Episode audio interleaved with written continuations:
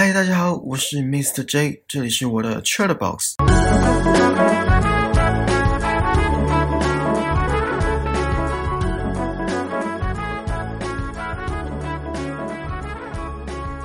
还记得上一集节目的内容吗？我来帮大家复习一下好了。上次是第一个章节 WRAP 的 W，Widen your options，扩增更多选项。主要是在讲做决定的时候要跳出思考的框架，不应该只想说要不要，而是往外寻找更多的可能性。然后还有提到两个房间分别装有三个灯泡跟三个开关的微软面试题，还有机会成本这个概念。以及作家 Barry Schwartz 的《The Paradox of Choice》选择悖论，最后提到我们可以取得过来人的建议，少走一些冤枉路。如果还没听上一集的听众，记得回去补进度哦。好，接下来我们来聊聊 WRAP 的 R，也就是 Reality Test Your Assumptions，真实验证假设。现在，请你们先想一想，你们上次买高单价的东西是什么时候？怎么做决定的？搜集的资料从哪里来？这些资料的可信度如何？购买的产品有符合你们的期待吗？比如说三 C 产品，呃，笔电好了，大部分的人应该都是先上网看评论，还有各大品牌天花乱坠的广告词，这些还不够，到了实体店面现场。不仅那些天花乱坠的广告词要重听一遍，还要再加上销售员的舌灿莲花公式。如果不是对笔电那么的了解，或是已经知道自己对产品的需求，那这冗长的过程真的算是一个疲劳轰炸。刚刚提到的搜集资料，其实我们在无形当中都会比较看重对自己有利，或是站在自己想法那边的数据。进而支持自己的论点，可是这个行为的唯一好处就是让自己购买的比较心安理得，但是在做决定的成效上是很值得被打上问号的。而这就是在书中在第二个章节提到的确认偏误，也就是说，我们人会倾向于搜寻支持自己论点的资料，而刻意忽视反对的意见，或是网络上打着一颗星的负面评论。就拿刚刚的笔电来说好了，三年前我的桌上型电脑已经快宣告阵亡了，再加上也刚好要出发去澳洲打工，所以就开始比较每个牌子的笔电。老实说，我一开始心里就有个偏好，我想买苹果的 MacBook Air。那时候只是想说，因为我手机是 iPhone，这样在系统作业上可能会比较顺手。不过我没有因此就把卡刷下去。当时我在各个论坛看了很多评论，正面跟负面的我都会参考。以我现在的印象，呃，正面评论压倒性的胜利。然后你们还记得上一个章节，也就是上一集提到的“不听老人言，吃亏在眼前”这句话吗？当然，我不是真的去问老人，我问身边有用过 MacBook Air 这款笔电的人，包括朋友还有家人。他们给我的回馈是零负评。到了实体店面，我只能说我很幸运，因为我跟店员表示我自己逛之后，他们就没有再理我。直到我把卡拿出来，他们才开始讲解我已经决定要买的那台笔电的功能。事到如今，我没有后悔，也很高兴做了这个决定。也因为我参考了正反两面的评价，还有周遭人的亲身体验，让我更确定这个决定做的不马虎。其实反对意见真的有它的作用，姑且不论反对意见对于现况是不是比较好，但是它可以让我们一头热的情绪缓和一些，让我们不要那么的过度自信。如果需要相反意见来当头棒喝，可以请身边的人不用客气。可是我们自己情绪控管也要做好，毕竟忠言逆耳，不要最后搞到大家都翻脸。书中也有提到一个思考的方法，假设这个反对意见是真的管用的，那需要什么数据或论点来证明是对的？这时候思考框架就会被打开了，因为会从全然不同的角度去切入事情，探索其他的可能性，搞不好也因为这样找到更好的解决方法也说不定。其实类似的概念也可以用在问问题上。以负面为出发点进行提问。像我之前在找工作面试的时候，我都会问说，之前的员工是因为什么原因而离职？这个工作会有加班的可能性吗？如果有，那平均都会加班多久？排班的时间弹性吗？会不会有无薪假？还有确切的工作内容是什么？这些问题乍听之下都是偏比较负面的，像是其他人可能就会问说，呃，有没有周休二日？或是是不是见红就休？有没有员工旅游？还有劳健保相关问题？当然，这些我也都会去了解。不过，更让我在意的是前面那些偏负面问题背后的原因，尤其是为什么之前的员工会离职这个问题，个人觉得非常重要。然后，员工旅游我倒是完全不在意，所以在面试的时候，我不一定会问这个问题。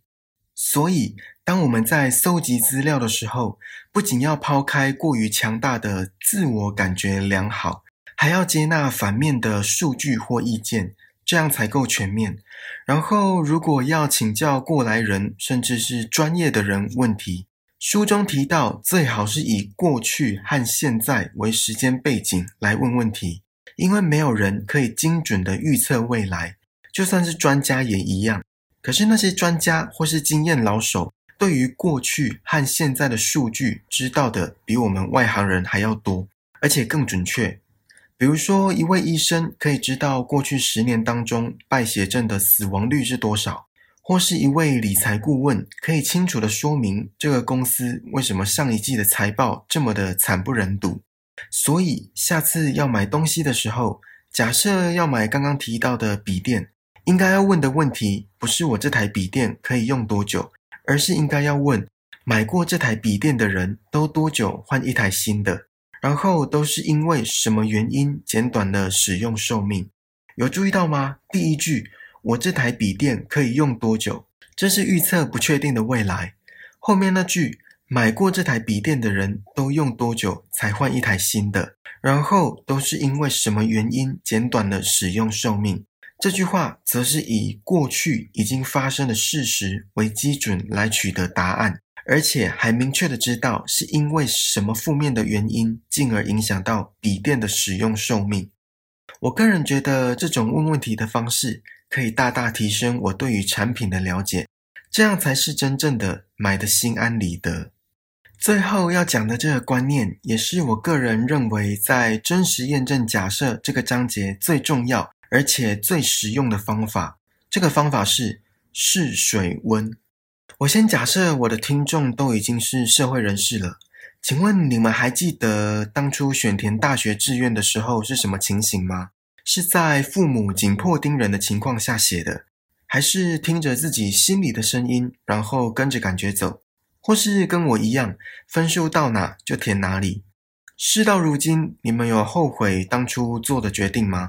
还是你们现在做的工作跟大学的科系毫无相关？试水温这个章节的一开始就是在讨论这个主题。作者提到，如果想要就读某一个专业，就应该到那个专业的工作场所实习或打工，甚至是做志工。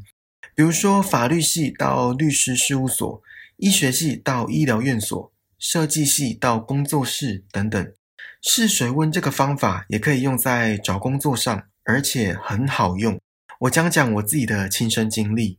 刚刚我有提到我工作面试的时候问什么问题，包括加班的情形，然后是否有无薪假，还有我最在意的之前员工离职的原因。在交谈完之后，我跟对方提了试做的请求，也就是以兼职的身份实际去工作。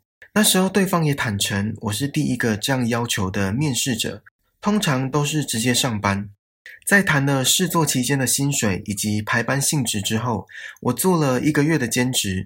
然后我发现，试做所得到的讯息有很多是光靠面试得不到的，比如说同事之间的相处模式、工作内容跟环境。我相信你们也知道，面试提到的工作内容。远远的小于实际的工作内容，然后还有这个工作场所的历史。我这里所说的历史，大家应该都知道是什么吧？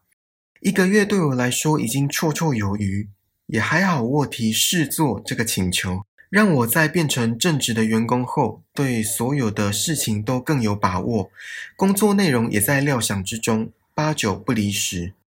试水温之所以这么重要的一个原因，就是因为我们人太容易过度自信，我们会自以为可以精准的预测未来，但实际上不然。甚至是直接复制以前发生过的事来预测未来，反而比较准。另一个原因是试水温可以帮我们节省很多时间。从刚刚提到的选填志愿来举例，如果在填志愿之前没有实际的去了解那个领域的内容以及之后的发展，反而要花四年才知道这不是想要学的专业，或是前景不是我们的理想，这代价太高了。包括四年的学费，还有这几年可以拿来工作所获得的薪资跟宝贵的工作经验。然后假设我在面试的时候没有提出试做的请求，如果我直接上工，很不幸的发现工作环境不如意，或是同事难相处，离职事小，赔掉的时间成本才真的得不偿失。其实老板在招募员工也可以用试水温这个方法。不仅可以降低人员的流动率，而且这也影响到公司本身的名誉，还可以节省人力成本。说实在的，光靠单纯面试一个人，然后看看漂亮的履历表，真的不能代表什么。因为实际的工作还包括跟人的应对、解决问题的能力以及独立性的思考，这些都不是履历表可以确切呈现出来的。唯有试水温，才可以全盘了解这位面试者是不是自己想要的员工。书中有举一个浅显易懂的例子：如果美国奥运的田径教练用两种方法来测试跑步的选手，第一种是直接请选手上场，然后看他跑得多快；第二种是请他们进会议室，回答几个问题，然后从每个人的回答来判断谁跑得比较快。这例子乍看之下很好笑，可是却完美的表达了试水温这个理念的重要性。书中提到，创业家相较于企业高阶主管，更倾向于试水温，实际测试点子的可行性。主张只要知道我们对未来有多少掌握，便不需要去预测。还记得刚刚讲到，我们人很容易过度自信，会自以为可以精准的预测未来。可是其实没这回事，所以当下次做重大决定的时候，有了几个选项之后，如果时间跟资源允许的情况下，不妨先小试身手。我相信不仅可以降低造成错误的风险，还可以控制时间跟资源上的支出。不过作者在这个章节的最后也特别提到，试水温不适用在应尽的义务上。